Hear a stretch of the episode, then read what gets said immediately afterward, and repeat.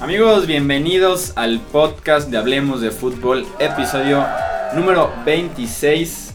Listos para, como lo hacemos cada semana, platicar del fútbol americano de la NFL totalmente en español. Yo soy Jesús Sánchez. Bienvenidos a un episodio más de este podcast que también, si no lo han visto, ya está en video. Estamos aquí desde el estudio de grabación. Nos pueden encontrar en YouTube como Hablemos de Fútbol o también en el formato de podcast tradicional. Como en cada episodio, en los controles está Edgar Gallardo. ¿Cómo estás, Edgar? Muy bien, Jesús, aquí ya listos para grabar un episodio más y hablar de este hermoso deporte. Lo peor es que no, es tu más hermoso deporte. No, no, no, no, no, es, no es mi, mi deporte tal cual, pero me gusta mucho. Pero lo consideras también hermoso. Sí, por supuesto. Así es, como ya dice Edgar, estamos listos para grabar el episodio 26, en el que ya aprovechando que estamos a 7 de julio, el día que se está subiendo este episodio, ya es el mes, julio es, para mí julio, aparte de ser el mes de mi cumpleaños, es cierto. Es el mes de los training camps. Ni, ni cumples años, güey. no, sí, sí, sí. Sí, habrá, que hacer, habrá que hacer una edición especial. de cumpleaños. De cumpleaños. Sí, nada más. Julio yo siempre lo he considerado, cuando mencionan julio, siempre lo he visto como el mes de los training camps, porque es el mes que a finales de los veintitantos ya están los 32 equipos en sus respectivos training camps, así que es como ya oficialmente el inicio de la nueva temporada de la NFL, donde ya inicia la preparación de verdad, porque los OTAs y los minicamps sabemos que no cuentan. Entonces ya es como julio, training camps. Y justamente ese va a ser el tema para este episodio 26 en el que estaremos platicando de las batallas más interesantes que tienen los training camps para ofrecernos este año. Unas, incluso, bueno, una se repite de las batallas del año pasado, pero que también vamos a incluirla a esta. Por si no entienden mucho el término este de la batalla de training camp, es una posición, hay dos candidatos, tres candidatos van a batallar o van a pelearse por esa posición titular o suplente incluso. Entonces vamos a platicar de cuáles son las más interesantes, las que nos pueden generar más morbo, más noticias a lo largo de julio y agosto, que como les decía, estaremos ya con los 32 equipos en Training Camp. Arrancamos en Cincinnati con los Bengals que tienen una pelea muy interesante por la posición de corredor Joe Mixon, Giovanni Bernard y Jeremy Hill son las tres opciones que tienen los Bengals para la posición de corredor. En 2016 y 2015 era muy claro, Giovanni Bernard para el juego aéreo, Jeremy Hill para el juego terrestre.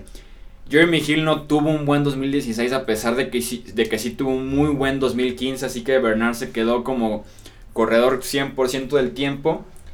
Pero ahora llega Joe Mixon que me parece un corredor muy interesante, recordemos que él fue o él se robó los reflectores en el draft más por lo que pasó fuera del terreno de juego que por su talento, pero en cuestión de talento era probablemente el más talentoso de los corredores del draft, así que tienen la opción de que Mixon ahora se quede como el corredor principal, tanto terrestre como en algunas situaciones de aéreo, pero que Giovanni Bernard se mantenga como especialista del juego aéreo y de alguna manera creo que se puede definir así esta pelea en, cuestión de talento, Mixon le gana a los dos. Bernard tiene más la experiencia y Hill tiene ese problema de que no tuvo un buen 2016.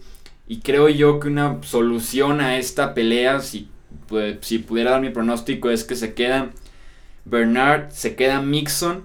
Y creo que Hill puede ser cambiado a mitad de agosto. Creo que no le van a encontrar como un lugar a pesar de que se quedó como corredor de, de poder en línea de gol para Cincinnati la campaña pasada creo que puede generar un problema o creo que pueden encontrarle un valor, por lo menos en el mercado actualmente, una tercera, una cuarta ronda por Hill. Y así ya se quedan solamente con Mixon y Bernard que se complementan bastante bien, sobre todo porque Mixon puede hacer bastante desde la posición de corredor.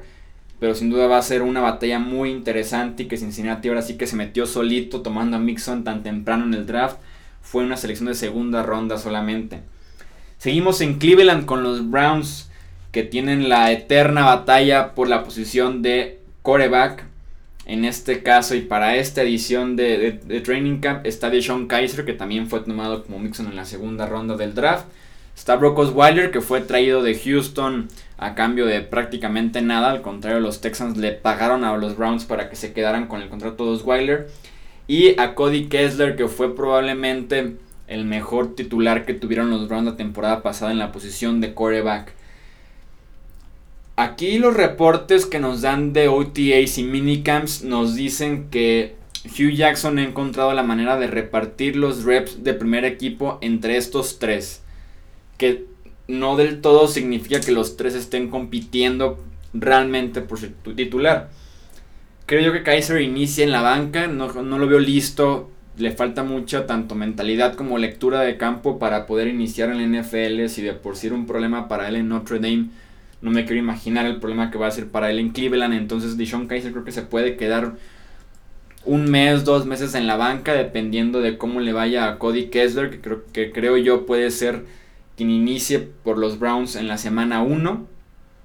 Si no lo hace bien, si los Browns están a mitad de octubre con récord de 2 ganados y 5 perdidos, o 1 y 5, o 1 y 6 Aquí es cuando yo creo entraría ahora sí Dishon Kaiser para ver qué puede tener. Y dependiendo de qué tan bien se vea es cuando puedes decidir terminar la temporada con él. Si crees que no le puede hacer más daño el que esté jugando a pesar de no estar tan listo para hacerlo. O si no le está yendo tan bien y lo mandas a la banca, no sé, después de 5 o 6 inicios. Aquí es cuando ya puedes prescindir de Brock Osweiler para terminar la temporada. Porque a pesar de que Osweiler dice que él cree o que merece y que sí cree que le están dando la oportunidad de ganarse el puesto de quarterback número uno, no creo que sea tan cierto esto en el caso de los Browns porque de verdad no lo quieren. Y el rumor indicaba que estaban listos para cortar a Osweiler a pesar de que recién lo habían adquirido, pero al final de cuentas decidieron quedárselo para ver qué tenía, entonces no están como tan convencidos Osweiler como quarterback. Kessler creo que gana esta batalla, pero creo que inician los tres, por lo menos dos partidos este año en Cleveland. En Dallas está la batalla por ser el esquinero número 2 y también por ser el esquinero número 3. En la agencia libre se fue Brandon Carr, se fue Maurice Claiborne, se quedó solamente Orlando Scandrick, así que tienen tres opciones para cubrir estos dos lugares. Nolan Carroll, Anthony Brown y Chidobe Agusi, que llegó por medio del draft. En el caso de Brown y Carroll son agentes libres que llegaron a Dallas este off-season. Agusi es probablemente el más talentoso de estos tres esquineros. Anthony Brown es el que, en mi opinión, menos oportunidades tiene de quedarse con el puesto. Y Nolan Carroll tiene de su lado la experiencia. Además de conoce la división porque estaba jugando con Philadelphia la temporada pasada. Entonces, para cubrir estos puestos que dejaron libres Carr y Claiborne Va a ser interesante ver qué hacen los, los Cowboys, sobre todo porque también tienen un safety titular que no regresó esta temporada, entonces es un cambio casi total de la secundaria de los Cowboys. Creo que Wusi tiene el talento para iniciar en el slot su carrera en la NFL y dejar que Carroll por su experiencia juegue por afuera de los números, pero no descartaría que Agusi termine la temporada como cornerback titular en Dallas. Pasamos con los Lions de Detroit que también tienen una pelea en la posición de cornerback. Darius Slay, que se ha convertido las últimas dos temporadas en uno de los mejores cornerbacks de la NFL, regresa como cornerback titular y como el número uno, pero están buscando quien lo complemente del otro lado. La campaña pasada lo hizo Nevin Lawson y lo hizo de manera decente. Además de Lawson, estaría compitiendo en este caso DJ Hayden, el cornerback que tomaron los Raiders de Oakland en la primera ronda hace varios años y que fue un fracaso total en, en Oakland. Y también tomaron en la segunda ronda a T. Tabor, el cornerback de Florida que tiene la experiencia del mundo jugando en una conferencia muy importante como lo es la SEC. creo que en este caso Lawson tiene eh, la ventaja para ser titular además de Darius Slay por afuera de los números jugando en los extremos como cornerback 1 y 2, Slay y Lawson respectivamente. Y aquí está la verdadera pelea entre DJ Hayden y T. Stabor por ver quién puede ser el slot cornerback de los Lions. Sobre todo en una división en la que tienes a Aaron Rodgers que tienes que cuidarte de él dos veces por año.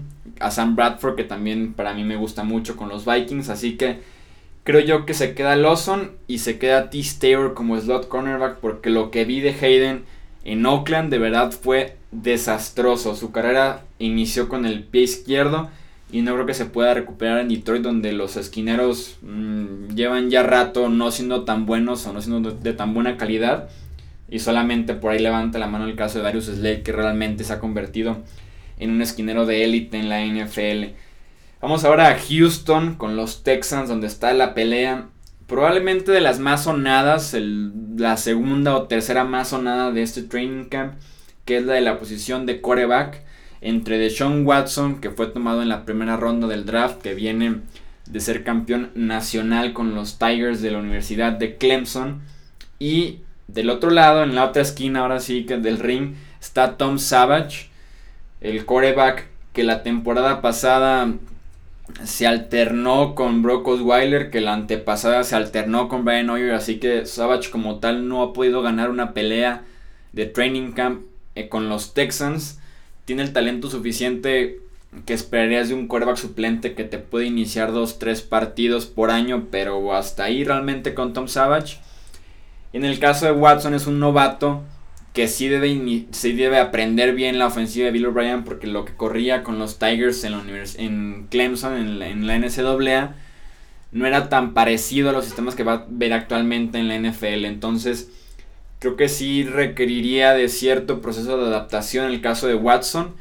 Y con Savage tienes como la opción perfecta para que él te inicie la temporada y ya veremos si a partir del primer mes, si los Texans no están por lo menos 2-2, 3-1 estaría ideal.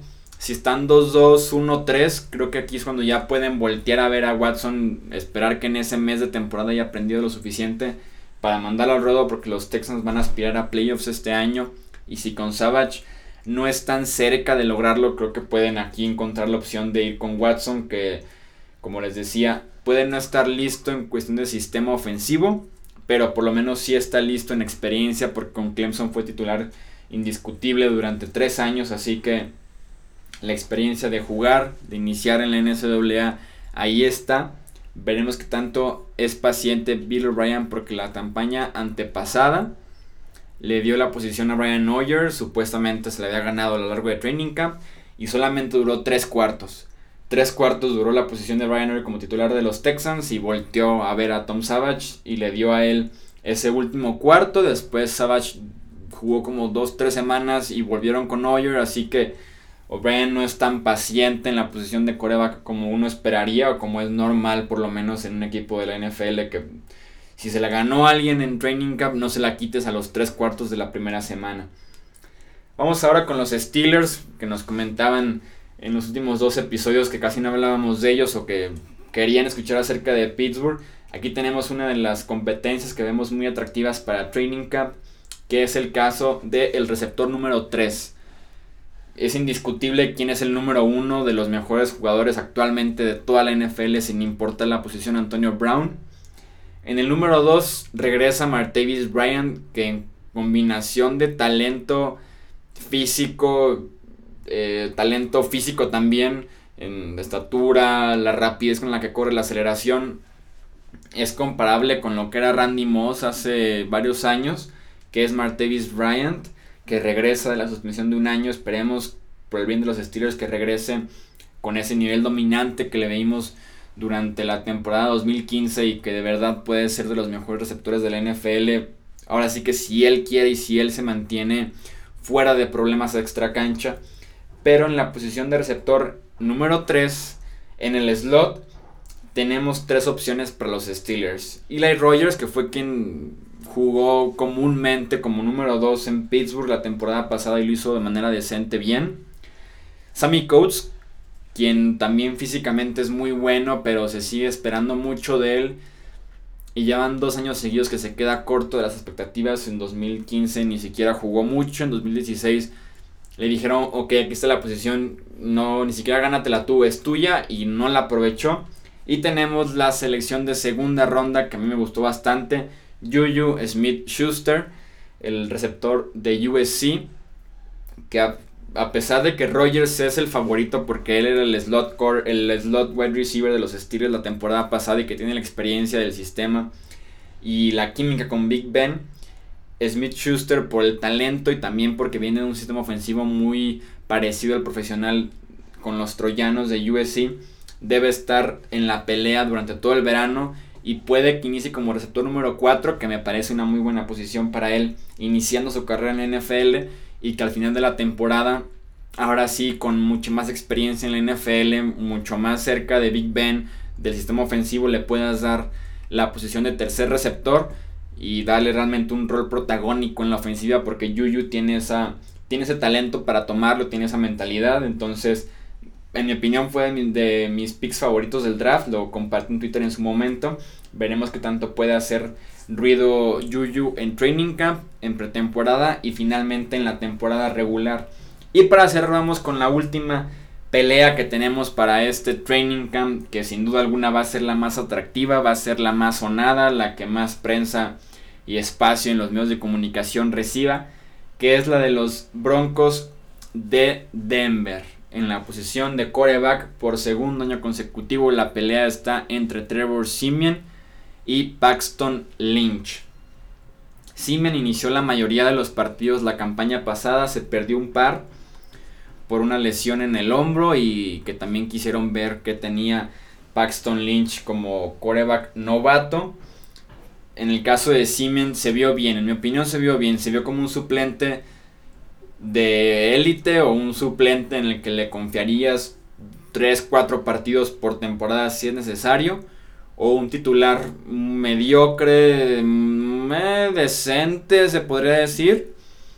Y en el caso de Paxton Lynch, en el poco tiempo que lo vimos, se vio mal. Ese sí se vio mal, ni siquiera se vio decente. Él se vio mal. Ni cómo ayudarle. Sí, se vio mal. Y no lo culpo porque cuando recién salió de Memphis, tomado en la primera ronda, decíamos que era un proyecto que no estaba listo para iniciar en NFL, que le faltaba desarrollo tanto de mecánica como de lectura, como de aprenderse el playbook y un sistema ofensivo profesional. Lo mandaron al ruedo y se vio mal. Se vio mal Paxton Lynch. Y a pesar de eso, a pesar de que Trevor Simeon se vio como un titular decente bien y Paxton Lynch se vio tan mal en sus oportunidades, los Broncos dijeron competencia abierta en ese training camp ambos llegan 50-50 con su parte del pastel y ya ven qué tanto pierden y qué tanto ganan durante training camp. Y según Vance Joseph, el nuevo, el nuevo head coach de los Broncos, lo que vio en OTAs y lo que vio en minicamp no importa absolutamente nada. Lo que pasó la campaña anterior tampoco importa. Y la decisión de quién va a ser el titular de los Broncos en la semana 1 va a ser tomada solo viendo training camp y pretemporada. Entonces, esto es de verdad una competencia abierta. Cuando los equipos a veces dicen, ah, hay competencia en tal posición y realmente no existe la competencia porque hay alguien favorito y alguien que llega allá siendo el número uno. Esto es competencia abierta y no fregaderas, como, como, dirían. Como coliseo romano, los aventaron y órale, pelense ahí. Exacto, entonces veremos si, en mi opinión, la va a ganar Simian porque fue el que mejor se vio la temporada pasada y porque los reportes de OTAs y los reportes de minicamp nos dicen que Lynch se sigue viendo mal, que parece que no se ha desarrollado como debería ya desarrollarse después de un año en la NFL y que el staff de entrenadores por lo mismo no está tan feliz con Lynch ahorita porque no es lo que esperaban o que o decían ok tomó vacaciones enero, febrero, marzo, abril va a llegar en mayo siendo un hombre muy diferente, muy preparado y no ha sido el caso con Lynch entonces creo yo que se puede quedar Simeon con titularidad en el caso con, los Broncos en, la temporada 2017. Pero creo y tengo el presentimiento que en algún punto vamos a ver a Lynch. Creo que los Broncos, por haber invertido en él una selección de primera ronda en el draft del 2016, no se pueden quedar sin la cosquillita de verlo otra vez en el campo un segundo año ya en la NFL, ver qué tanto evolucionó en una situación real de juego. Entonces creo que a pesar de que Simian debe de ganar esta pelea por la posición de coreback en Denver, también veremos a Paxton Lynch en acción la próxima temporada. Y si vemos a los dos, sería una mala señal para los Broncos que no están en la pelea, porque si con Simian vas bien y vas peleando por playoffs, para que cambiarle, así estás perfecto y con Paxton Lynch veremos qué pasa el próximo año.